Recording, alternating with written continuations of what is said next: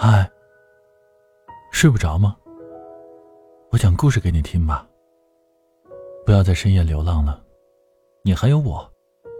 我是主播先生，喜马拉雅搜索一九六先生，来和我聊天吧。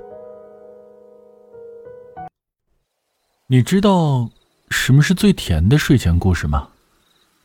小兔子来告诉你哦。在森林里有一只小兔子。和一只小狐狸。有一天晚上，小兔子对小狐狸说：“你给我讲一个甜甜的睡前故事吧，别的小动物都有。”小狐狸听了后感到很惆怅啊，因为他根本不知道睡前故事是什么，但又不想让小兔子失望。虽然不知道故事是什么，但是小狐狸知道什么东西是甜甜的呀。于是，小狐狸就很努力的去找自己觉得最甜的东西。到了第二天，小狐狸从大象的瓜田里抱回来一个最大的西瓜。他问小兔子：“这个是甜甜的故事吗？它甜的很呢。大象都说了，不甜不要钱。”小兔子看到这么大的一个西瓜，都快惊掉了大牙。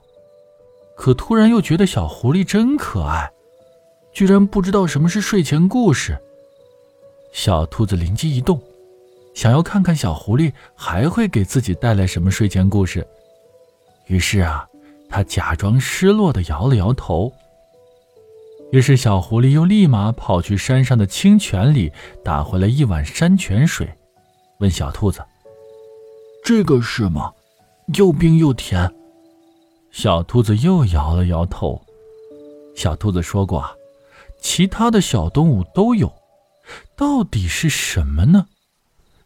小狐狸摸着脑袋思考着：“啊，有了，肯定是公园里的老山羊做的棉花糖，所有的小动物都喜欢吃。”于是呢，小狐狸又跑去公园，让山羊伯伯做了一个最大的棉花糖。可是，当小狐狸把棉花糖拿回来时，小兔子依旧摇了摇头。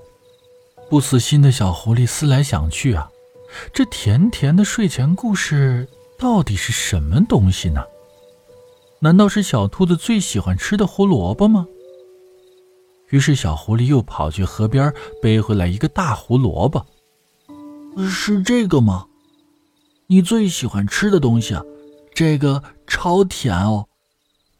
小兔子还是假装失落的摇摇头。